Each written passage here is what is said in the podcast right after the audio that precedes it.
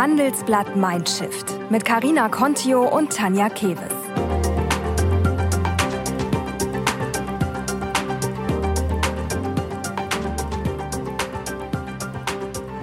Hier ist das erste deutsche Fernsehen mit der Tagesschau.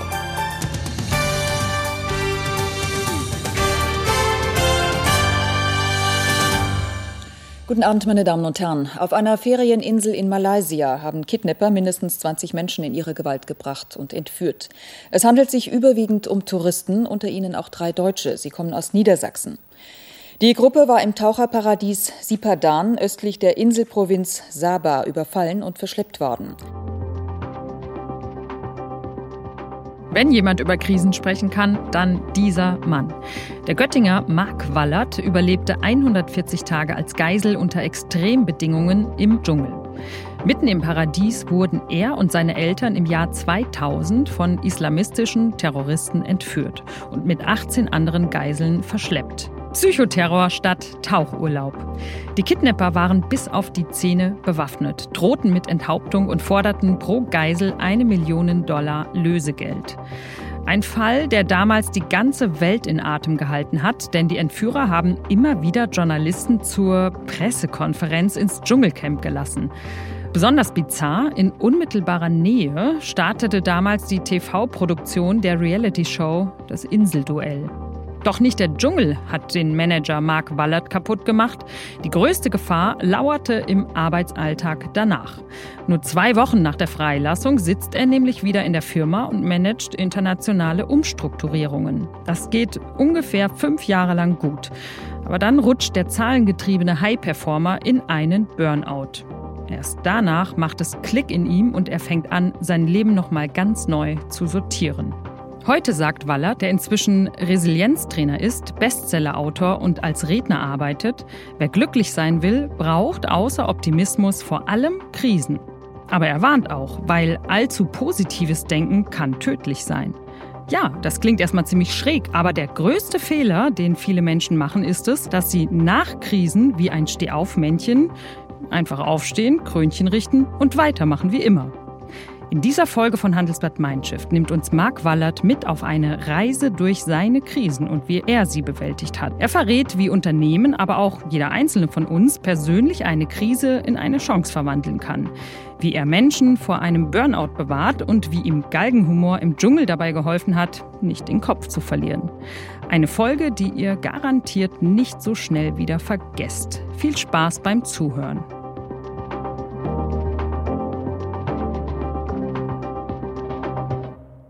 Guten Abend, meine Damen und Herren. Nach seinen Eltern ist jetzt auch Mark Wallert wieder frei.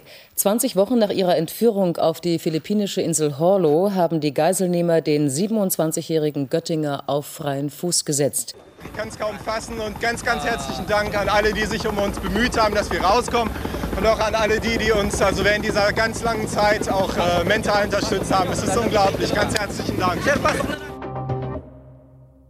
Ja, hallo Marc, schön, dass du hier bist bei Hans Bad Mindshift. Ich freue mich wirklich riesig, ähm, weil du der Mann mit einem Fable für Krisen bist. Das klingt sehr spannend.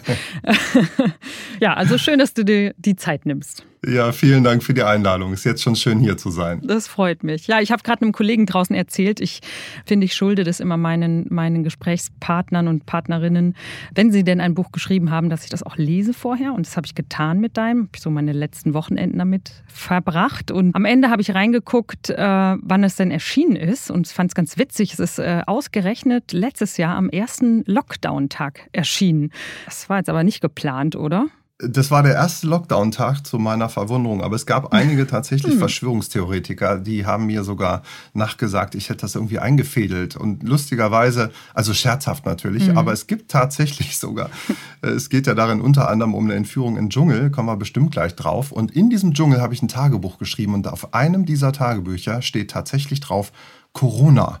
Nein. Ja, so hieß der Spiralblock-Hersteller. Not really. Da musste ich dann, ja, da musste ich dann selber lachen. Krass, vielleicht ein Wink des Schicksals. Also auf das jeden Fall, sein. ich denke mal, es hat nicht geschadet, dass das sich äh, quasi zusammen ergeben hat. Ja, welche Parallelen kannst du denn sonst noch so ziehen zwischen der Corona-Krise und du sagtest es gerade schon, deiner Entführung? Ja, also erstmal hat es tatsächlich nicht geschadet, weil es natürlich äh, direkt nachdem Merkel gesagt hat, wir sind in der größten Krise und dann stark durch Krisen als Titel ging es äh, dann fast schon erwartungsgemäß in die Spiegel-Bestsellerliste. Und das hat mich deswegen gefreut, weil es ganz vielen Menschen wirklich in dieser Zeit, und die haben mir das auch zurückgemeldet, äh, geholfen hat, durch diese Unsicherheit in der Corona-Krise zu gehen. Und das ist auch wirklich verblüffend, was es für Parallelen zwischen meiner damaligen Entführung und Corona gab, weil wir ja alle so ein bisschen Geiseln geworden sind von dieser ganzen Lage, die sehr undurchsichtig ist. Wir konnten dem nicht entfliehen und äh, wussten noch nicht mal wirklich, wann es zu Ende ist. Und wie man damit umgeht, das beschreibe ich ja nun mal in dem Buch. Mhm. Wie bist du denn selber damit umgegangen? Also das ist ja, war ja, war und ist bisweilen noch für, für, für sehr viele Menschen immer noch eine Extremsituation. Dann hat man da so einen Lockdown und kann nicht raus. Mhm. Also hat das in dir auch Gefühle wieder hervorgerufen oder bist du jetzt schon so durch deine ja, es ist ja auch 21 Jahre Abstand, kannst, kannst du schon so professionell damit umgehen, dass, das, dass du eigentlich da, dass sich sowas gar nicht mehr aus der Bahn wirft? Also mich hat es natürlich auch voll erwischt als Solo-selbstständiger Vortragsredner, der auf Bühnen steht und dann sind alle Bühnen geschlossen, Umsatz null, war natürlich erstmal für einen Alleinverdiener und Familienpapa wie mich eine Riesenkrise. Also das muss ich erstmal sagen. Und ich hatte dann wirklich den Vorteil, dass ich eine ähnliche Situation damals eben als Geisel schon mal erlebt habe. Und daraus habe ich gelernt und hatte wie so eine Mustererkennung. Und ich wusste, so Optimismus ist eine meiner Stärken. Also ich habe da irgendwo schon das Gefühl gehabt, ich habe einiges rückblickend schon bewältigt, das wird mir schon irgendwie gelingen, aber und das war so eine Erkenntnis im Dschungel, positives Denken kann tödlich sein. Und ich habe sofort gemerkt, ich gehöre jetzt nicht zu den Speakern, wie man sie ja zu Neudeutsch äh, nennt, die gesagt haben, naja, das geht alles schnell vorbei, halb so schlimm, Mal Ostern abwarten. sind die Bühnen wieder offen, mhm. sondern ich habe sofort umgestellt und habe gemerkt, ich muss jetzt wirklich einen Plan B entwickeln. Und der ist aufgegangen. Und das war wirklich sofort eine Woche nach Lockdown meinen ersten Vortrag online zu halten. Und das trägt bis heute und macht große Freude. Ja, cool. Ja, viele fallen ja auch dann in so eine, so eine Schockstarre erstmal rein und wissen gar nicht irgendwie, wo, mit was fange ich jetzt überhaupt an oder so. Genau, und da wusste ich, das ist ein ganz schlechter Zustand. Also Schockstarre möglichst schnell überwinden und ins Handeln kommen. Das mhm. war wichtig und hat auch geklappt. Ja. ja, du hast jetzt ein richtig eigenes Fernsehstudio dir auch gebaut, hast du gerade äh, ein bisschen erzählt, wo du drin sitzt und ja. entwickelst da auch äh, neue Produkte quasi, ne? Ja, ich sitze, deswegen ist der Sound hoffentlich ganz knuffig hier in einem schönen, gedämmten, wunderbar, das sieht man natürlich jetzt nicht, ausgeleuchteten Studio, wo ich also meine Online-Vorträge halte. Das macht große Freude und ich entwickle eben auch äh, gerade neue Online-Formate, nämlich ein Online-Training auch, also um wirklich zu lernen, mit welchen Techniken man äh, Stress und Krisen begegnen kann und gestärkt daraus hervorgehen kann. Hm. Vielleicht das noch ganz kurz, bevor wir ganz wichtig, glaube ich, nochmal auf deine ganz eigene persönliche Geschichte eingehen. Wie arbeitest du lieber? Hast du lieber die Menschen um dich rum mit dir? Oder, also gerade bei so einem Thema wie Resilienz ist es ja, glaube ich, schon auch vielleicht ganz wichtig, dass man sich in die Augen gucken kann. Kann man ja online nicht, ne? Ja, das ähm, beides macht Spaß. Also natürlich schätze ich sehr den persönlichen Kontakt. War diese Woche wieder als äh, Keynote-Speaker auf einer großen Konferenz und die hat wirklich stattgefunden und die Menschen 2G durften nebeneinander sitzen äh, ohne Maske und das war so eine ganz, ganz äh, schon ferne Erfahrung, die lag lange zurück. Das hat mir Spaß gemacht.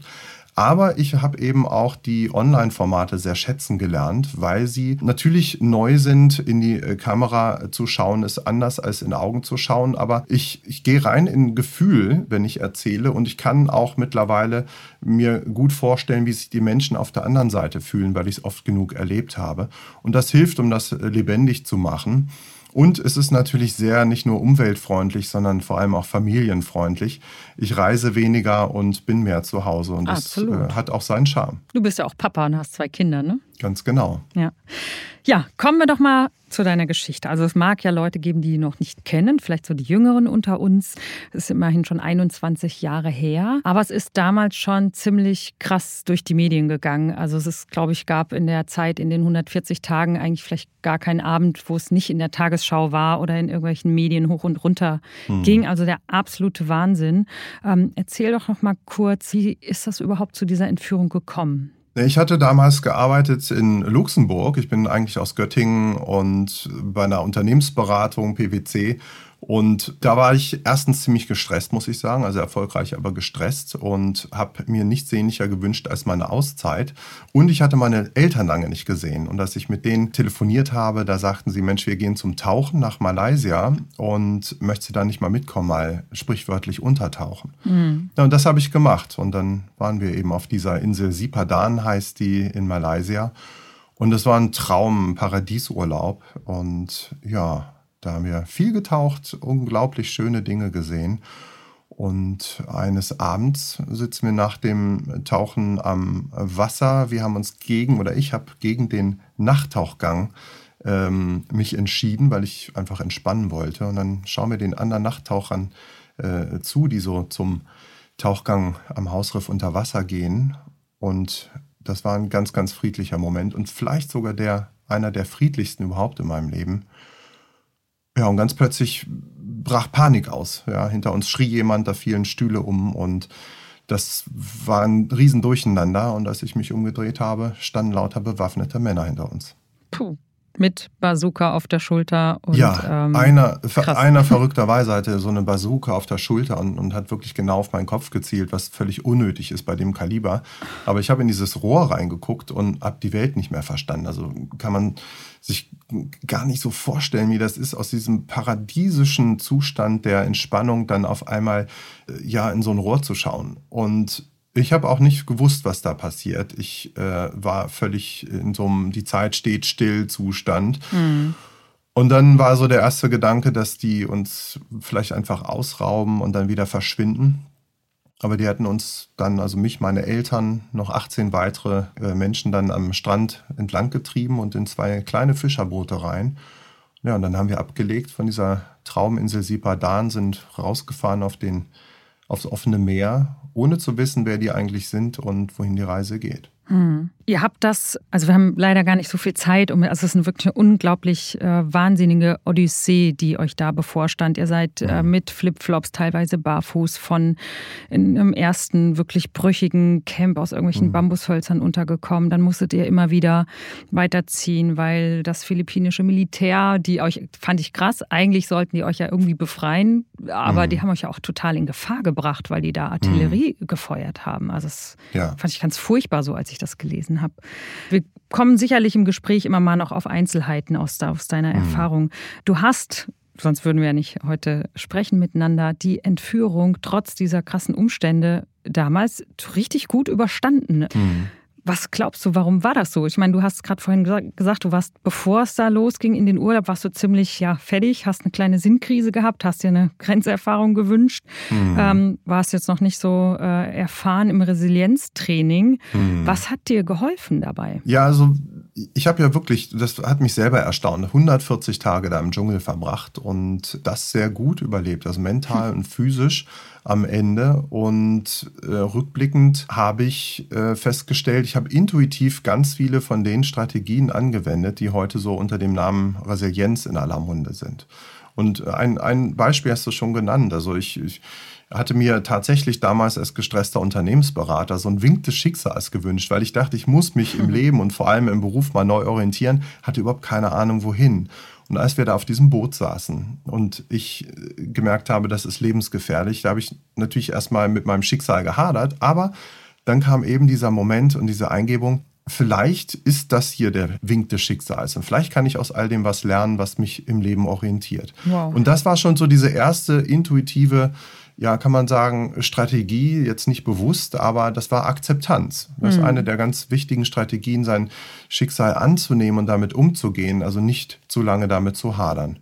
Und so ging es mit verschiedenen äh, Strategien, die zum Teil sehr beliebt und bekannt sind, wie Optimismus oder dass man eben ins Handeln kommt, die berühmte Selbstwirksamkeit. Aber ich habe auch für mich was entdeckt, das hat viele äh, sehr erstaunt. Und das war eben das, und ich hatte es kurz angesprochen, was mir auch heute hilft, ist, Optimismus allein ist auch nicht immer die Antwort auf Krisen und Stress, sondern manchmal braucht man eine gute Portion Realismus. Dass man wirklich sagt, ich muss auch mit Risiken umgehen. Ich schaue konkret hin und mache mir einen Plan B und stelle mich wirklich genau darauf ein, weil auch das braucht es in Krisen. Hm. Also jetzt nicht so denken, so, oh, ich komme auf jeden Fall raus und die sagen, hier nächste Woche seid ihr alle frei, wenn irgendwie noch Lösegeld gezahlt wird und dann genau. hofft man, okay, nächste Woche nur noch zweimal schlafen, nur noch dreimal schlafen, dann passiert es halt doch nicht. Ja, das hatte genau den Effekt. Man hat uns gesagt, ihr seid bald frei in zwei Tagen. Und wenn man sich dann auf übermorgen freut und nicht freikommt, dann ist man natürlich einmal mental in so einem Tief. Aber noch schlimmer ist, man hat sich auch gar nicht auf eine längere Zeit vorbereitet. Also auch physisch. Nahrungsmittel einteilen, sich fit halten äh, für eine längere Zeit. All das lässt man ja eigentlich, äh, unterlässt man, wenn man davon ausgeht, man braucht es nicht. Hm. Ja, stimmt, ja. Sag mal, ich weiß, du hast in deinem Buch einige Seiten dafür gebraucht. Jetzt haben wir schon so oft das Wort Resilienz in den, in den Mund genommen. Mhm. Sechs Seiten hast du genau gebraucht in deinem Buch. Mhm. Wie würdest du es formulieren? Es gibt ja ganz viele unterschiedliche Konzepte. Mhm. Also es spielt ja auch rein in ähm, die positive Psychologie. Mhm. Wie würdest du es definieren und vor allem, wie würdest du es abgrenzen zu, ich weiß nicht, zu einer ganz in Anführungsstrichen normalen Stresskompetenz? Ne, es geht eben äh, nicht nur, was viele vermuten, darum, irgendwie Stress wegzumachen oder einfach nur stark durch eine Krise durchzukommen. Natürlich ist das zuweilen wichtig und äh, steht auch im Fokus der Resilienz, aber es ist mehr. Es ist nicht nur stark durch Krisen und, und Stress kommen, sondern auch stark dadurch zu werden, also daran zu wachsen, daraus zu lernen. Und das ist etwas, was äh, häufig vernachlässigt wird, dass es eben immer eine Chance auch in dem gibt und eine Ursache dafür, dass es überhaupt dazu gekommen ist. Und wenn man das in Zukunft vermeiden möchte und sich eben wappnen möchte für die Zukunft, dann sollte man da rückblickend ganz genau hinschauen und äh, sehen, was man daraus lernen kann und wie man sich verändern kann. Hm. Ich finde, ja, was auch so ein bisschen unübersichtlich ist, es gibt ja ganz viele Herangehensweisen an das Thema Resilienz. Und ähm, als ich da so ein bisschen recherchiert habe, dachte ich irgendwie auch, ähm, ja, man, wenn man es jetzt irgendwie kritisch betrachtet, also wie du sagtest ja auch gerade schon, man kann, äh, manche Sachen kann man halt nicht irgendwie wegatmen mhm. oder irgendwie sich äh, positiv denken. Ich finde so bei manchen Dingen, wie es einem da verkauft wird im Internet auch, mhm. gibt es absolut die Gefahr, dass man negiert, dass es Situationen gibt, die ein Einzelner überhaupt gar nicht bewältigen kann. Mhm. Und dass Resilienz Resilienz einfach auch nicht für jeden machbar ist. Und mhm. ja, wie siehst du das? Ja, es gibt einen großes, großen Irrtum oder mehrere bezüglich Resilienz. Und einer davon ist, dass es darum geht, Stress wegzumachen. Ja, also es gibt durchaus äh, auch Organisationen, die sich von einem Resilienztraining schlichtweg erhoffen, dass ihre Mitarbeiter leidens- und dann auch leistungsfähiger mhm. werden. Also noch besser einfach den Stress wegstecken. Ja. Das ist aber nur bedingt zielführend, weil wenn die Ursachen nicht beseitigt werden, dann wird auch der Stress wiederkommen. Wichtig ist immerhin zu schauen, woher kommen denn die Ursachen? Liegen die wirklich mhm. im Mitarbeiter? Das kann sein, dass jemand wirklich äh, Schwierigkeiten hat mit äh, Unsicherheit zum zum Beispiel umgehen, das kann man trainieren. Auch Optimismus kann man tatsächlich gezielt stärken. Aber manchmal ist es wichtig, auch hinzuschauen, kann es auch daran liegen, dass vielleicht die Strategie oder der Markt im Moment nicht stimmt oder dass äh, die Führungs- oder vielleicht auch Fehlerkultur ähm, im Unternehmen einfach noch entwicklungsfähig ist. Mhm. Und das habe ich gelernt in meinen 17 Jahren als äh, Führungskraft in Konzernen, dass das eben auch ein ganz wichtiger Blickwinkel ist und dazu gehört, wenn man sich ein ganzheitliches Resilienzkonzept wünscht. Mhm. Ich meine, es kann ja auch irgendwie nicht sein, dass man äh, selber schuld ist, weil man nicht resilient genug ist, wenn man in der Firma irgendwie ausgebeutet wird, so als Paketsklave oder wenn wir jetzt an den, an den Klimawandel denken. Ja, mich stresst das unglaublich, was, was äh, in der Welt los mhm. ist. Auch das Thema Hochwasserkatastrophen äh, in der Eifel.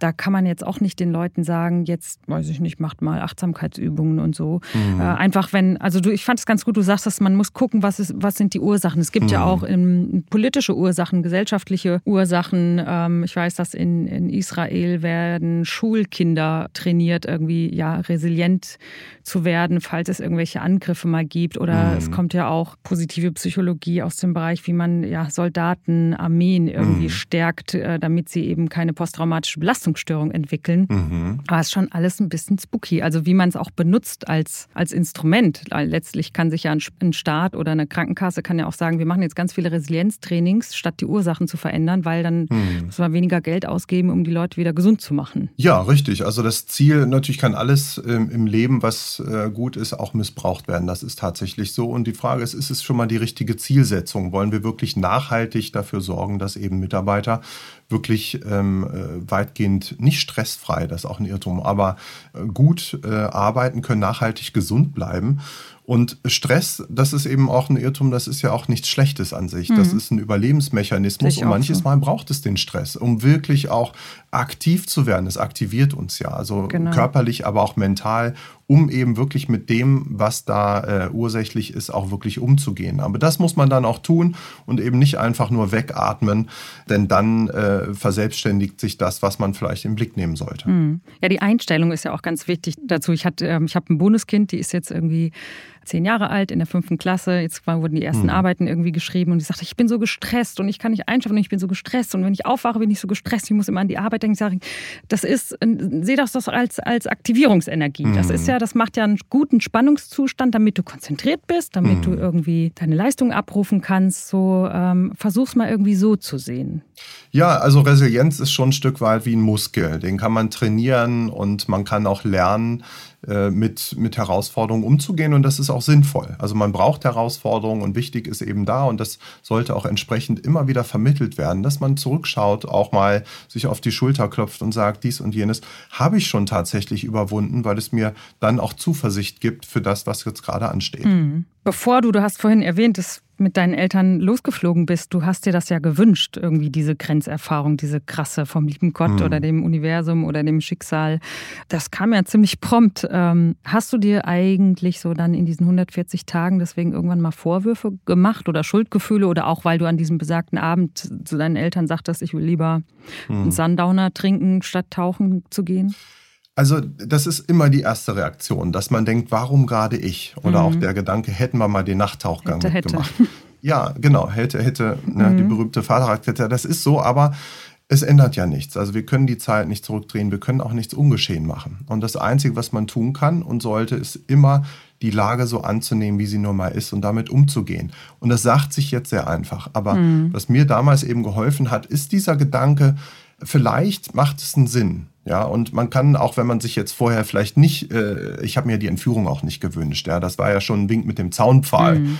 ähm, oder mit dem Baumstamm, was da kam. Ähm, so hatte ich mir das nicht vorgestellt, aber ich habe es für möglich gehalten, dass das was mit mir zu tun hat, dass es zumindest irgendwie mein Leben auch positiv bereichern könnte, auch. Und äh, diese Haltung, dieses, wer weiß, wofür es gut ist, das ist das, wo ich gerne einlade, mal zu schauen, ist es vielleicht in einer anderen Krise schon mal gewesen, dass sie rückblickend im Leben auch schon mal so als Geburtsstunde für etwas Positives ähm, äh, stand, denn das kann ja immer wieder passieren. Und mhm. das macht es eben leichter, so ein, äh, vielleicht einen Schicksalsschlag oder eine schwierige Situation anzunehmen. Ja, wie sind denn Du sagtest, es waren außer dir und deinen Eltern waren noch 18 andere Geiseln dabei. Äh, seid ihr sehr unterschiedlich damit umgegangen oder konntet ihr auch so eine Art, ja, so eine, so eine positive Stimmung irgendwie miteinander entwickeln, um das durchzustehen? Also da habe ich wirklich gelernt, es gibt auch keine Patentrezepte für Resilienz. Mhm. Ja, es gibt nur viele Möglichkeiten, die ich auch immer wieder gerne anbiete und jeder Mensch geht auf seine Weise damit um. Für den einen passt dies und für den anderen das. Also es gibt die Menschen, die eher in Stress diese Fluchtreaktion haben und einige haben sich weggeträumt, weggemeditiert, also auch mal wirklich rausgenommen aus dieser äh, akuten Belastung, die wir damals hatten. Und andere sind eher äh, so Typ Angriff die haben, sind ins Handeln gekommen, die haben was gemacht. Ich habe äh, damals zum Beispiel einen Stuhl gebaut äh, mitten im Dschungel, weil wir alle wahnsinnige Rückenschmerzen hatten. Okay. Und uns dann, ja, ich weiß, das klingt komisch, ja, weil aufrecht oder auf dem Stuhl sitzen, da sagt man immer, macht das nicht zu viel, gibt Rückenschmerzen. Mhm. Aber ich habe damals gelernt, kein Stuhl ist auch keine Lösung. Und das hat uns wirklich sehr geholfen, mal aufrecht zu sitzen, sich mal anzulehnen. Ja, und ja. das war eben wieder eine andere Form der Vorgehensweise. Und äh, am Ende ist es wichtig, dass jeder auch rausfindet, was sind denn so meine Stärken? Was ist das, was mich ausmacht, ähm, was mir in der Vergangenheit gelungen ist, sich das bewusst zu machen und vielleicht ganz gezielt auch mal einzusetzen, wenn es wieder dünn wird. Mhm. Ihr habt sogar, glaube ich, gegen Ende hin auch so eine Art, ich sag's mal in Anführungsstrichen, Fitnessstudio gebaut, ne? ja, also das war nicht ganz ernst zu nehmen, aber es war wirklich mal so ein äh, komischer Zeitpunkt. Da waren wirklich ganz wenige Rebellen da. Ich war mit einem Franzosen ganz alleine und wir hatten beide so ein dickes Buschmesser und dann fing da auf einmal an, da Bambusrohre äh, klein zu hacken und in irgendwelche ähm, Klimmzugstangen und ich weiß nicht was alles umzubauen. Und das war lustig. Wir haben es jetzt nicht wirklich äh, benutzt, aber äh, es war irgendwie eine, ja, irgendwie eine bizarre Form, das Ganze zu transformieren mhm. und da mhm. vielleicht auch äh, mit dem Augenzwinkern mit ein bisschen umzugehen. Ja, und man, also wenn man jetzt das Buch nicht gelesen hat, weiß man das nicht. Es war jetzt auch nicht so, dass ihr den ganzen Tag da nur gesessen und abgewartet habt, 140 Tage, sondern ihr wart ja auch damit beschäftigt, Wasser besorgen. Äh, mhm. Äh, später habt ihr Hilfslieferungen bekommen, was ich total krass auch fand, mhm. dass das irgendwie funktioniert. Ihr habt mhm. Pakete äh, empfangen, weil die gebracht wurden. Es kamen ja die Fernsehteams mhm. auch vorbei. Die haben ja. euch Geld zugesteckt. Dann haben die Einheimischen da auf dieser anderen zweiten Insel ähm, eine Art Kiosk aufgebaut, wo man sich auch mal eine brühwarme Cola kaufen konnte. Also bizarre, bizarre Szenerie ja. irgendwie. Fand ich ganz schräg. So hätte ich mir das nicht vorgestellt. Aber ich dachte auch so, wie krass, warum haben die das mhm. zugelassen? Also warum haben die das euch nicht alles abgenommen und selber genommen? Na, es ging zum Glück nicht darum, uns zu quälen. Ja, wir waren, wie Sie so sagten, ihre Instrumente in ihrem Krieg und das war jetzt auch nicht minder gefährlich, weil eben ihre Instrumente, die setzen sie eben im Zweifelsfall auch ein. Und sie haben uns ja auch wirklich konkret gedroht, uns zu enthaupten, wenn da jetzt nicht ihre Forderungen erfüllt werden oder wenn eben das Militär nochmal angreift. Und das war eine wirklich eine sehr belastende Bedrohung. Und ähm, mit der mussten wir umgehen. Und was geholfen hat, ist wirklich auch eben etwas zu tun, sich wirklich auch ein bisschen zu beschäftigen, was Sinnvolles zu tun und zumindest im Rahmen der Möglichkeiten die Lage ein bisschen zu verbessern. Die Terroristen waren ja auch eigentlich, kann man sagen, zum Teil auch noch super junge, ja fast schon Kinder irgendwie noch. Und auch, ich fand es berührend, dass einer wohl auch als seine Mutter, ihr wurdet ja alle nach und nach freigelassen, mhm. also äh, man mutmaßt so für eine Million Dollar mhm. als seine Mutter dann freigelassen wurde, der es zeitweise auch extrem schlecht ging, mhm. dass da einer der Terroristen fast schon Tränen in den Augen hatte. Ja, nicht nur fast. Der hat tatsächlich der vor hat, Rührung geweint. Und das Wahnsinn. zeigt auch wieder die Komplexität. Also ich gucke da immer sehr gern äh, differenziert auf Menschen, auf Situationen mhm ohne die schwarz-weiß zu malen. Und es gab eben dort Menschen, wie in unserer Gesellschaft von A bis Z, das ganze Spektrum. Und es gab natürlich Kindersoldaten, es gab ganz professionelle und teilweise auch fanatische Kämpfer in Afghanistan äh, ausgebildet. Und er war eigentlich ein sehr, äh, dieser Mohammed, äh, von der sich auch sehr, sehr um meine Mutter, äh, auch für ihr Überleben eingesetzt hat, der äh, hatte so beides. Der war ein sehr, sehr tapferer Krieger, wenn es darum ging äh, zu kämpfen, aber er war eben auch ein sehr fürsorglicher, wie er sich nannte, Bodyguard. Und er hat sich das sehr äh, sichtbar zu Herzen genommen und ja, hat wirklich Anteil genommen, als meine Mutter wieder äh, das Licht der Freiheit erblicken hm. sollte. Beeindruckend. Der einer der Oberanführer, äh, Commander Robert, meine mhm, ich, genau. nannte der sich. Ne? Mhm. Der ist vor ein paar Jahren tatsächlich auch dann gestorben oder bei, einem, bei einer Gefängnisrevolte oder so ums Leben gekommen, hat vorher schon mal ein Bein verloren bei irgendwas. Ist das was, wo ihr, also hat das innerlich nochmal was verändert zu der ganzen Geschichte? Ich glaube, dass es immer was macht, wenn Gerechtigkeit am Ende doch siegt. Mhm. Und das ist dort äh, geschehen. Ähm, ich habe auf der anderen Seite jetzt nicht viel Energie in den letzten Jahren oder nach meiner Freilassung so auf irgendwie Rachegefühle aufgewendet. Also das war bei mir wirklich nicht ausgeprägt, sondern ich habe äh, wirklich mit einigen solche und mit anderen solche Erfahrungen gemacht. Und einigen habe ich gewünscht, dass sie es wirklich überleben, weil sie, glaube ich, im, im Herzen eigentlich gute Menschen nur auf der falschen Seite aus unserer Sicht standen. Mhm.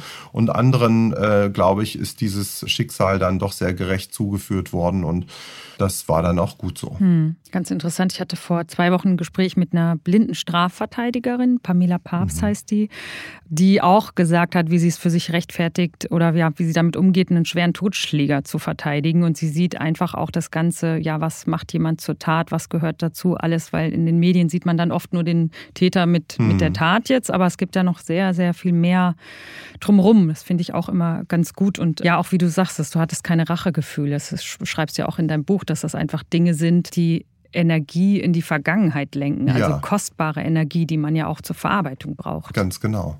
Du hast jetzt gerade schon mal gesagt, wie, wie es dir so nach deiner Freilassung dann äh, damit ging. Was ich auch spannend finde, dass du, ich glaube, du hast nur zwei Wochen, ihr seid dann quasi nach Deutschland irgendwann geflogen worden, warst zwei Wochen noch bei deinen Eltern und dann hast du wieder Vollstoff losgelegt als der Power Manager mhm. und dich so dermaßen in einen Burnout manövriert. Das fand ich echt mhm. krass, dass ich dachte irgendwie, wow, wie kann so ein Mann, der das so ein Martyrium gut ähm, psychisch relativ unbeschadet überstanden hat. Wie passiert dir das dann? Du, das habe ich mich selber gefragt. Also traumatisiert war ich nicht, aber ich war eben auch nicht erleuchtet, habe ich festgestellt. Das haben viele angenommen. Ganz ehrlich, ich habe auch gedacht, als ich noch im Dschungel saß, da war ich überzeugt, wenn ich das hier überlebe, kann mich im Alltag nichts mehr stressen. Mhm. Und dann das, ja, lande ich im Burnout und frage mich, wie konnte das jetzt passieren? Also ähm, das Lösegeldultimatum hätte uns ja damals wirklich fast den Kopf gekostet, sprichwörtlich. Und dann bei der Arbeit waren es am Ende Deadlines, die ja nicht wirklich tödlich sind, wenn man mal genauer drüber nachdenkt. Aber die haben es geschafft. Die haben mich in den Burnout getrieben und da habe ich lange dran geknabbert und überlegt, woran lag das eigentlich. Aber ich bin zum Glück auch äh, fündig geworden. Also es drehte sich am Ende wirklich um das, was man heute Purpose nennt. Hm. Ich habe damals bei der Entführung schon als ich auf dem Boot saß, war mir klar, hier gibt es jetzt gerade nur noch eine Priorität, die mir wirklich am Herzen lag, und das war das Überleben. Ich hatte von Anfang an die Vision dann, dass ich irgendwann mal wieder freikomme, als freier Mann mein Leben weiterlebe. Das hat unglaublich viel Kraft gegeben. Hm. Und das hat mir bei der Arbeit schlichtweg gefehlt. Da habe ich manchmal nachts die Arbeit mit nach Hause genommen, wachgelegen und mich gefragt, wofür kämpfe ich hier eigentlich? Ja, ich habe da in dem, was ich äh, häufig getan habe, wenig Sinn gesehen. Also sehr abstrakt mit vielen Zahlen, mit Prozessen äh, gearbeitet. Es gibt Leute, die lieben das mhm. und das ist total fein. Ich war aber jemand, der eigentlich habe ich dann festgestellt, lieber mit Menschen arbeitet. Und Menschen wirklich dabei zu unterstützen, dass sie gesund äh, bleiben oder werden, dass sie erfolgreich und, und letztlich auch glücklich werden. Das ist was, was mich getrieben hat. Und das hat mir auch äh, während der Entführung viel Kraft gegeben, eben auch andere zu unterstützen, äh, dort gut durchzukommen. Und das habe ich dann eben wirklich irgendwann mal verstanden. Da war ich schon Ende 30, hat eine Weile gedauert mhm. und viele Krisen.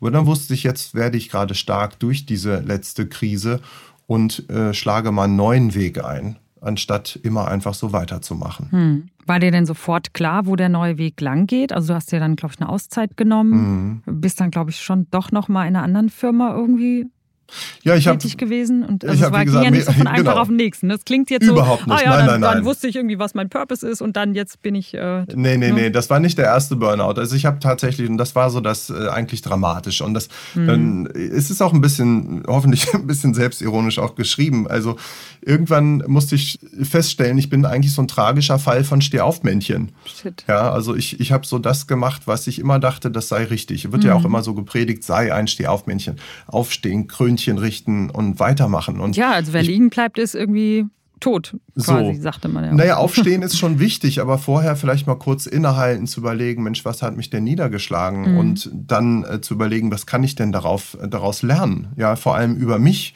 was kann ich in mir verändern, damit ich da nicht an derselben Stelle hinfalle, wo ich vorher schon ein paar Mal aufgestanden bin. Mhm. Und dann nicht einfach weitergehen, weitermachen, sondern überlegen, ist es jetzt an der Zeit, eine neue Richtung einzuschlagen und dann auch den Mut aufzuwenden, mal einen neuen Weg ja, zu gehen. Muster ausbrechen. Und das habe ich ja. gemacht. Mhm. Und dafür brauchte ich eben, das ist bei Menschen manchmal so, die brauchen zumindest einige, viele Krisen oder viel Schmerz, bis sie eben aus der Komfortzone des Bekannten mal rauskommen.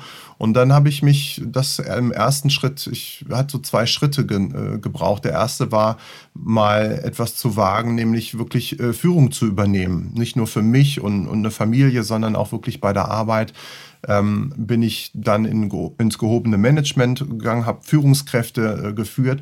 Und das war mir möglich, weil ich eine sehr klare innere Ausrichtung hatte und auch wirklich dann ein Ziel vor Augen. Also ich habe gemerkt, das, was wir da in diesem Medizintechnikunternehmen tun, nämlich Menschen, die ihre Beine verloren haben, wieder auf die Beine zu stellen mittels äh, Prothetik und Therapie, das hat mich erfüllt und wirklich auch Menschen dabei zu helfen, diese mhm. Passion zu leben, also meine Mitarbeiter zu stärken. Das hat mir große Freude gemacht und waren fünf ganz, ganz tolle Jahre als Manager. Ja. Ist auch tatsächlich ein cooles Unternehmen. Otto Bock ist das. Ich habe ja. einen äh, ehemaligen Kollegen, der, glaube ich, ähm, da auch Pressesprecher gewesen ist. Ist ein tolles Unternehmen. Ja, jetzt Unternehmen. hat aber ja natürlich. Ist ein Absolut. wirklich beeindruckendes Unternehmen. Äh, jetzt hat aber ja leider nicht jeder Mitarbeiter irgendwie, der uns äh, zuhört und jede Mitarbeiterin irgendwie das Glück, in einem Unternehmen zu sitzen, wo es echt einen coolen Sinn gibt. Was macht man da? Also wartet man dann drauf, bis man wirklich die nächste Krise kriegt oder gibt es auch Jobs, wo man sagt, okay, du kannst dir vielleicht eher deinen Purpose außerhalb der Arbeit suchen, musst aber jetzt nicht sofort kündigen, weil du keinen Sinn in deiner Arbeit siehst? Naja, es gibt da mindestens mal zwei Möglichkeiten. Das eine ist wirklich zu abstrahieren von seinem eigentlichen Job. Vielleicht macht jemand, und das ist ja total wichtig und, und, und herausfordernd genug, ob man jetzt als Sachbearbeiter oder Manager arbeitet, das macht nicht immer alles Spaß. Auch ich muss ja um Budgets kämpfen und mit Zahlen arbeiten. Aber zu wissen, wofür tue ich das eigentlich? Und manche sind einfach ein Teamplayer. Die erfüllt es wirklich im Team etwas zu entwickeln und zum Beispiel mitzugestalten, was in ihrer Abteilung oder ähm, ihrem Bereich da passiert. Das ist, ist durchaus möglich. Und die andere Möglichkeit, äh, wenn die erste eben nicht funktioniert, ist, vielleicht auch wirklich einen neuen Weg zu gehen. Und auch da war bei mir der auslösende Schritt wieder eine Krise. Ne? Also ich, ich habe mich ja tatsächlich selbstständig gemacht, aber eben nicht freiwillig so aus dieser Festanstellung, aus der Sicherheit heraus. Das hätte ich mich vielleicht nicht getraut. Aber mhm. dann, als eben äh, das Unternehmen an die Börse ging und wirklich viel restrukturiert wurde, mein Bereich sollte eben in, in zwei Bereiche aufgeteilt werden. Und ich habe geahnt, ich werde weniger zu meinem zu meinen Herzensthemen kommen und vielleicht wieder ein Stück inhaltlich zurückrutschen äh, auf äh, wirklich viel Zahlenarbeit. Und das habe ich zum Anlass genommen, mich selbstständig zu machen und mein Ding zu machen. Und das sollte dann äh, wirklich mein Herzensthema Resilienz werden, denn du hast es eingangs so schön gesagt, ich habe ein gewisses Fable für Krisen entwickelt. Ja. Und so kann man dann auch eine Krise als Entwicklungshelfer betrachten. Aber es gibt ja tatsächlich dann auch Menschen, also bei dir war es ja auch so, die brauchten halt die eine oder andere Krise noch zusätzlich. Mhm. Was macht man denn mit Menschen, die das nicht checken, also die so in diese, das ist ja auch ein Fallstrick, dass man da nicht rauskommt aus so einer Krise, die in der Opferrolle stecken bleiben. Mhm. Also ich will das mal, also als Angehörige jetzt gerade meine Mutter war äh, im Krankenhaus, ich habe sie letzte Woche mit mhm. einem Rettungswagen einliefern lassen ist 65, hat eine schwere Lungenkrankheit, äh, ist herzkrank und mm. ist aber, weil keine Kraft, liegt sie viel auf dem Sofa. Weil sie viel auf dem Sofa liegt, hat sie weniger Kraft. Mit weniger ja. Kraft hat sie weniger Luft und es ist wirklich so ein totaler Abwärtsstrudel. Mm. Und ich habe dein Buch in der Zeit gelesen und habe gesagt, boah Mama, ich habe hier so ein Buch und der sagt das und du musst bitte, jetzt mach doch was, weil sonst wird es nicht besser. Und dann habe ich ihr so fast schon ein bisschen Schuldgefühl gemacht, tut mir ja. jetzt ein bisschen leid im Nachhinein. Aber es mm. ist irgendwo, also was macht man umgekehrt quasi als Angehöriger, wenn man merkt, da ist jemand nicht bereit, aus einer Krise gestärkt mhm. hervorzugehen und die Energie umzuwandeln. Mhm. Hast du ihr mal ein Buch gegeben auch? Sie sagt, sie kann nicht mehr lesen, das ist alles ah, okay. so klein geschrieben. Habe ich gesagt, wir gehen zum Augenarzt. Nein, okay. das, das, das, kommt immer ein Nein. Es gibt immer eine Ausrede. Ja. Echt, ich, jetzt habe ich es als Hörbuch auf ein, aufs Handy geladen. Ja, also es gibt tatsächlich natürlich auch da nicht nur äh, stressresistente Menschen, sondern auch äh, hilfsresistent. Das muss man einfach so sehen. Für einige gehören die Probleme tatsächlich auch zum Lebensprinzip. Das möchte ich deiner Mutter damit nicht unterstellen, ja, weiß, auf gar keinen Fall. Ja. Aber es ist durchaus natürlich eine Überlebensstrategie zu sagen, es gibt einen guten Grund dafür, dass ich nicht äh, glücklich bin. Und die bleiben im bekannten Unbehagen hm. lieber, als das Unbekannte zu wagen. So, und ich werbe, äh, was, was ich tue, ist eigentlich nur von mir zu erzählen. Also ich würde nie jemandem sagen, tu dies oder tu das, sondern das ist letztlich auch meine Profession, Menschen mit auf eine emotionale Reise zu nehmen. Und das tue ich, indem ich sehr offen, glaube ich, bin, auch in meinem Buch und, und hinschaue und äh, sage, ich bin am Boden angekommen, war der Moment, wo ich festgestellt habe, all meine Beziehungskrisen, all meine Trennung, all meine Burnouts und, und die vermeintlich falschen Chefs, das war jetzt kein Zufall, das hat was mit mir zu tun. Mhm. Ich bin das Problem.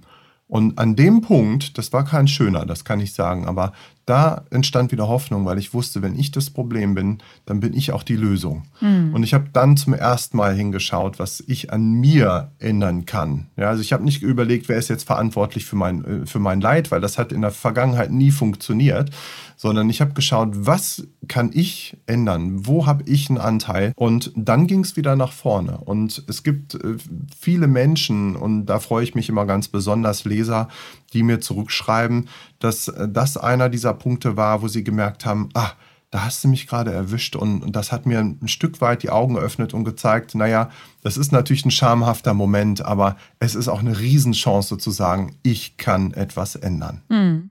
Ja, ich fand das auch ganz angenehm in deinem Buch, wie ich dich jetzt auch erlebe, so gar nicht dogmatisch. Und du erwähnst es auch am, relativ am Anfang von, deinem, von deiner Geschichte irgendwie, dass das eben auch dein Weg ist und deine Geschichte. Und ich finde auch immer, am besten lebt man etwas vor, weil Druck ja auch immer Gegendruck und Abwehr erzeugt. Mhm. Und wenn da nicht der Groschen fällt, ähm, das fällt da nicht. Ne? Und auch Schuldgefühle. Also wenn man jemandem letztlich vermittelt, du bist selbst schuld, ja. ist immer ganz, ganz schwierig, weil automatisch eine Verteidigungshaltung kommt. Aber wenn man das mal als menschlich und irgendwo auch natürlich äh, anerkennt, dass Menschen nun mal äh, ein Stück weit auch so ticken und manche erst wirklich eine große Krise brauchen, um über diesen Punkt hinauszukommen, dann hat es irgendwie wieder was äh, Einladendes. Und wenn das gelingt, ist es natürlich unheimlich kraftvoll und hilfreich. Hm.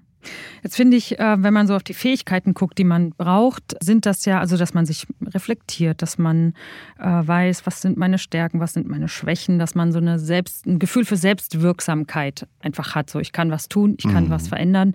Das kriegt man ja eigentlich im besten Fall irgendwie auch von den Eltern mitgegeben und wird da irgendwie gestärkt und ähm, ist aber leider, wie wir ja wissen, überhaupt gar nicht mehr der Fall. Ich weiß nicht, ob es jemals der Fall perfekt war, aber es gibt so in der modernen Welt doch sehr viele Ablenkungen und so und Herausforderungen, auch die Eltern auch in der Corona-Krise überfordert und so. Mhm. Da vergisst man schon mal irgendwie so die, die Flügel zu stärken, die Kinder eigentlich mhm. dann später brauchen. Ähm, wärst du dafür, so ein Schulfach Resilienz einzuführen? Ja, weiß ich gar nicht, ob es ein Schulfach zusätzlich irgendwie braucht. Ich glaube, man könnte einiges ausführen, vielleicht eher, eher entschlacken. Also was Menschen jetzt nicht unbedingt äh, selbstbewusst macht, ist, wenn sie immer nur das tun, was andere ihnen sagen. Und das steckt natürlich im Schulsystem schon mal immanent ein Stück weit drin. Man macht das, mhm. was der Lehrer will äh, damit man gute Noten bekommt, damit man dann einen guten Job bekommt und so weiter. Das steckt ganz tief drin in dem System. Das ist natürlich schon mal schwierig. Und es wird auch immer ein Stück weit vorgegeben, was man äh, zu tun hat, in, äh, was gut für einen ist. Ja, also das fängt schon auf dem Spielplatz an, dass da also alles mit, dann irgendwie abgefedert wird und Kinder idealerweise gar nicht mehr hinfallen mhm. sollen. Und wenn ja, dann auf einen ganz weichen Boden. Und es gibt Studien, die einfach zeigen, ähm, so werden keine resilienten Menschen entstehen, sondern die brauchen eben, damit der Resilienzmuskel wächst, auch Herausforderungen. Die müssen ihre eigenen Fehler machen dürfen machen und darin zu bestätigen, dann zu schauen, Mensch, was kannst du daraus lernen aus deinem eigenen, äh, aus deiner eigenen Kraft und auch aus deinen eigenen Fehlern heraus. Das ist wichtig. Und es gibt mittlerweile, äh, im Übrigen auch in England hat man aufgehört, Spielplätze abzufedern. Man hat das, diese Schutzmaßnahmen wieder abgebaut, weil man mhm. gemerkt hat, resilienter werden die Kinder, wenn sie sich auch mal wehtun. Hm. Natürlich in einem gegebenen Rahmen. Ja, klar. Ja, ja ich glaube, das ist irgendwie so ein bisschen wie bei unserem Immunsystem. Also wenn wir jetzt, ich habe es in den Nachrichten irgendwie gelesen, dadurch, dass wir jetzt alle äh, ständig Maske tragen, haben Leute plötzlich wieder mehr Schwierigkeiten mit so normalen Erkältungssymptomen und mit der, sag ich mal, normalen Grippe, hm. äh, weil unser Immunsystem vor diesen ganzen, also gar nicht mehr angetriggert wird, um irgendwie stark genug sein zu können. Das ist vielleicht so Absolut. Eine, ja, ist es ganz ähnlich. Und ja. wenn man immer Menschen vorschreibt, was sie in den den ganzen Tag zu tun haben und hier gehst du dann spazieren und so. Das, dann nehmen wir ihnen die Kraft, sich mit sich selbst zu verbinden, zu spüren, den eigenen Biorhythmus. Wann ist denn meine Zeit zu lernen, meine Zeit zu sprechen, zu laufen, äh, vielleicht auch zu schlafen? Und dieses Gefühl ist eben ganz wichtig, dass ich wieder selbst äh, Pilot in meinem Leben werde, weil ich einen guten äh, Bezug zu mir habe. All das ist Resilienz. Mhm. Gehen wir nochmal zurück in den Dschungel kurz. Ihr wart, äh, du ich weiß es nicht auswendig, wart sehr viele Menschen aus sehr vielen Ländern in, mit ganz unterschiedlichsten Sprachen. Also Deutsch hab, haben, glaube ich, nur du und deine Eltern gesprochen. Ähm, ihr wart zusammengewürfelt. Jetzt hypt man ja gerade so in der Wirtschaft das Stichwort irgendwie Diversity, Vielfalt, vielfältige Teams, Gruppen. Wie man so bei euch auch irgendwie mitgekriegt hat in der, in der Geiseltruppe, kann das auch schon mal zu Konflikten auch führen, weil alle ja sehr unterschiedlich ist. Also Fluch und Segen zugleich, das äh, Thema Diversity. Diversity. Mhm. Was konntest du, also ihr musstet ja auch irgendwie ein Team werden, Rollenverteilung, mhm. Verantwortung mhm. abgeben an den anderen. Ähm, was hast du aus dieser Erfahrung mit in den Business-Alltag nehmen können? Also vielleicht auch was ganz Konkretes, was du für deine Arbeit als Führungskraft nutzen konntest. Ja, wahnsinnig viel. Also da gibt es verblüffende Parallelen. Also zunächst mal wird mir häufig die Frage gestellt, wart ihr ein gutes Team oder gab es Konflikte? Mhm. Und da muss ich erstmal feststellen, also beides. Ja, wir waren ein gutes Team nicht trotz, sondern dank der Konflikte. Denn, und das durfte ich damals im Dschungel so schön lernen, äh, kein Team ohne Teambuilding und kein Teambuilding ohne, ohne Konflikte. Hm. Also das gibt ja auch schon dieses Vier-Phasen-Modell, da steckt das quasi schon drin von dem Bruce Tuckman, dieses Forming, Storming, Norming, Performing. Das fängt mit dem Stürmen irgendwann an und dann erst kommt wirklich das Performen. Und da, wo man in dieses Norming reingeht, also sich als Team wirklich überlegt, wie gehen wir vor und wer hat dabei welche Aufgabe, das ist ganz wichtig. Und damit sind wir bei Agilität. Wir haben mhm. damals nach allen Prinzipien der Agilität gelebt, die heute in Unternehmen eingeführt werden. Mhm. Ganz Hab intuitiv. ich auch gedacht, irgendwie sehr aus, krass. ja, ja aus demselben Grund natürlich, weil die Wirtschaft äh, tut das ja nicht freiwillig, ist ja nicht äh, weder leicht noch macht es zwangsläufig Spaß, sondern ist ein Überlebensmechanismus. In einer Welt, die so unsicher, unvorher genau, und, ja. unplanbarer äh, geworden ist, und das sage ich als erfahrener Controller, ähm, da muss man agil handeln, also sprich sehr schnell und flexibel auf Veränderungen in der Umwelt reagieren können. Hm. Und dafür sind nun mal hierarchische oder äh, vielleicht auch bürokratische Organisationen denkbar schlecht geeignet. Das hat damals äh, im Guerillakrieg ja das äh, US-Militär festgestellt. Ja, die waren einfach nicht schnell genug, um da im Dschungel wirklich einen Guerillaangriff standhalten zu können. Und die haben ja dann diesen, dieses Konzept VUCA geprägt und als Antwort auch das äh, Agilitätsprinzip entwickelt. Mhm. Und wir waren so ein agiles Team. Wir hatten keine Hierarchie, wir hatten auch nicht den einen Anführer formell oder äh, gewählt oder informell anerkannt, aber wir hatten ganz, ganz viele, wir, wir hatten keinen, äh, wie sagt man, Lack of Leadership. Hm. Wir hatten äh, für jede Herausforderung jemanden, der da in Führung gegangen ist. Je nach Fähigkeit wahrscheinlich, ne? Je nach, ganz genau. Mhm. Jeder ganz unterschiedlich. Also derjenige, der eben in, in einer schwierigen Situation, wo wir ganz schnell äh, bei einem Taifun dann uns ein Dach bauen mussten, da war derjenige auf einmal äh, als Ingenieur dann äh, bewährt. Er ist der Konstrukteur mhm. und blieb es auch. Und jemand anders wurde die Ersthelferin, die als Erste sich eben getraut hat, mal eine Wunde zu verbinden. Mhm. Und so ging das weiter. Und dann am Ende waren wir wirklich dieses agile Team mit sehr unterschiedlichen Rollen, die sehr klar waren auch im Team ohne verliehen worden zu sein. Wir hatten ja keine Stellenbeschreibung und wir hatten auch keinen Kickoff. Mhm. Ja, wir hatten nicht den Workshop irgendwie, was ist unsere Vision oder so, sondern das war alles sehr, sehr äh, klar. Wir wollen alle in Freiheit, wir müssen alle überleben und wer hat dabei welche Rolle. Das haben wir damals wirklich sehr, sehr ja, eindrucksvoll gelebt, würde mhm. ich sagen. Ja, finde ich ganz spannend, wenn du sagst, das ist ja eigentlich auch so ein Überlebensmechanismus in so einer so einem dynamischen Umfeld so und so zu reagieren. Das ist eigentlich verrückt. Also wir haben konnten das alle mal irgendwie, auch vor vielleicht schon 500.000 Jahren oder sowas, mhm. haben es durch neoliberale Organisationsstrukturen eigentlich ganz stolz irgendwie uns abtrainiert und mühsam ja auch. Und jetzt versuchen wir es wieder mit äh, Leadership-Seminaren zum Thema Agilität in der VUCA-Welt uns wieder ranzuschaffen. Das ist schon ein bisschen mhm. verrückt, oder?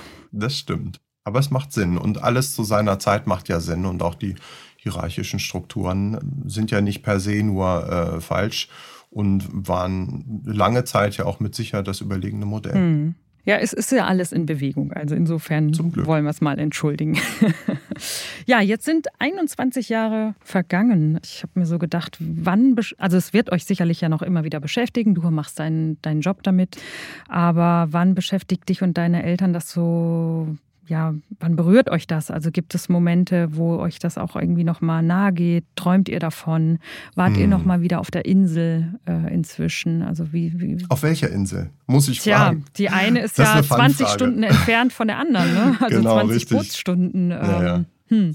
Also, wir wurden ja von Malaysia auf die Philippinen verschleppt. Auf der Taucherinsel, das würde ich mir, das wäre eine Überlegung wert, das ist nämlich ein ganz toller Dive-Spot. Hm. Und heute eine Militärbasis, also wirklich sicher.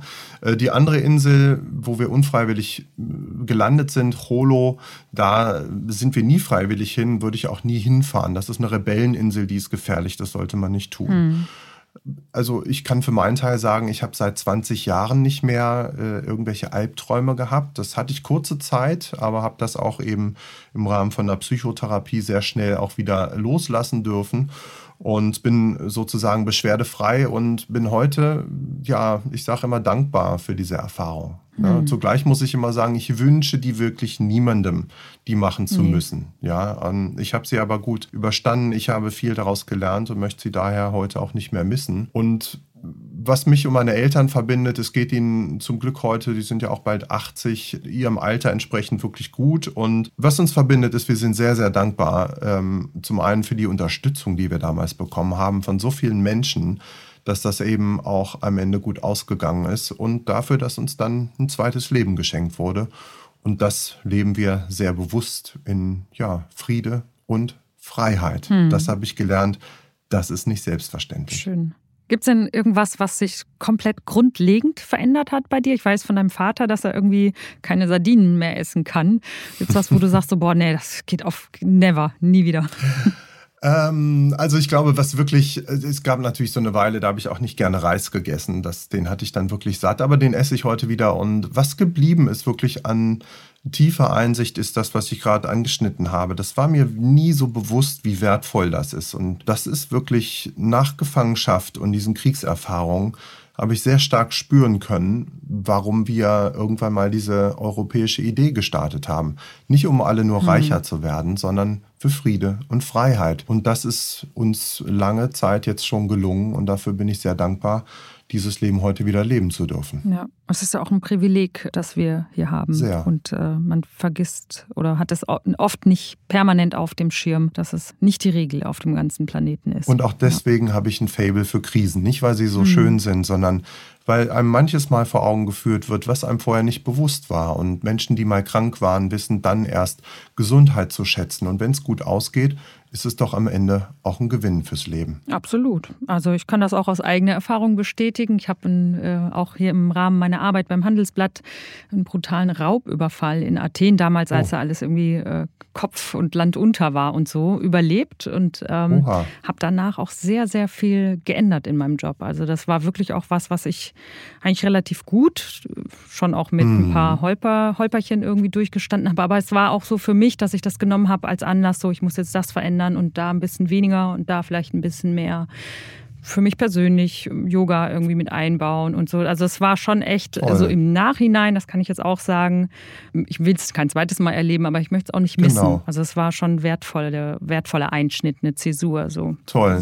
Ja. Das äh, freut mich total für dich, weil das ist Resilienz, wie sie eigentlich sein sollte. Mhm. Nicht nur irgendwie durchkommen, sondern stark durch so etwas werden. Und wenn dir das gelungen ist, dann bist du, glaube ich, weiter als ganz viele Menschen. Und denen, die zugehört haben, wünschen wir das natürlich auch, dass sie durch die zukünftigen Krisen gut und erfolgreich durchkommen und auch mal stolpern können und so. Aber das Wesentliche, glaube ich, kommen wir jetzt, äh, kann man ganz gut mitnehmen aus unserem Gespräch. Ich fasse es mal so zusammen, ich wandle mal äh, einen Satz von Loriot ein bisschen um. Ich bin gespannt, was du dazu denkst. Ähm, ich würde sagen, ein Leben ohne Krisen ist möglich, aber sinnlos. ja, das würde ich äh, tatsächlich unterstreichen. Zumindest wäre es auch gar nicht möglich. Ne? Genau. Also die gehören zum Leben dazu wie die Pubertät. Ja, das, das sind die so. Unwägbarkeiten des Lebens, hat meine Therapeutin mal gesagt. Schön. Ist, ohne geht's nicht. Ne? Gut. Mein Lieber, dann bedanke ich mich für das äh, super spannende Gespräch. Hätten wir doppelt so lang machen können, aber ich bin echt, ja, gehe bereichert heute nach Hause und hoffe, es geht unseren Hörerinnen und Hörern da draußen auch so. Das Dankeschön, hoffe ich auch und ganz herzlichen Dank. Hat mir großen Spaß gemacht. Tolles Gespräch. Tschüss. Tschüss. Vielen lieben Dank, dass ihr auch heute wieder dabei wart. Schickt uns doch gerne euer Feedback an mindshift.handelsblatt.com und abonniert den Podcast, damit ihr uns nicht mehr verpasst. Die nächsten Folgen erscheinen immer donnerstags alle 14 Tage. Ich freue mich auf euch. Bis zum nächsten Mal.